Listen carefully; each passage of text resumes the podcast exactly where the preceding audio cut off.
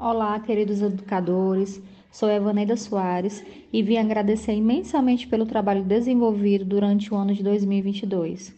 O projeto Literatura Infantil, um olhar sobre as minúcias poéticas da infância, foi realizado com devido esmero por todos os educadores.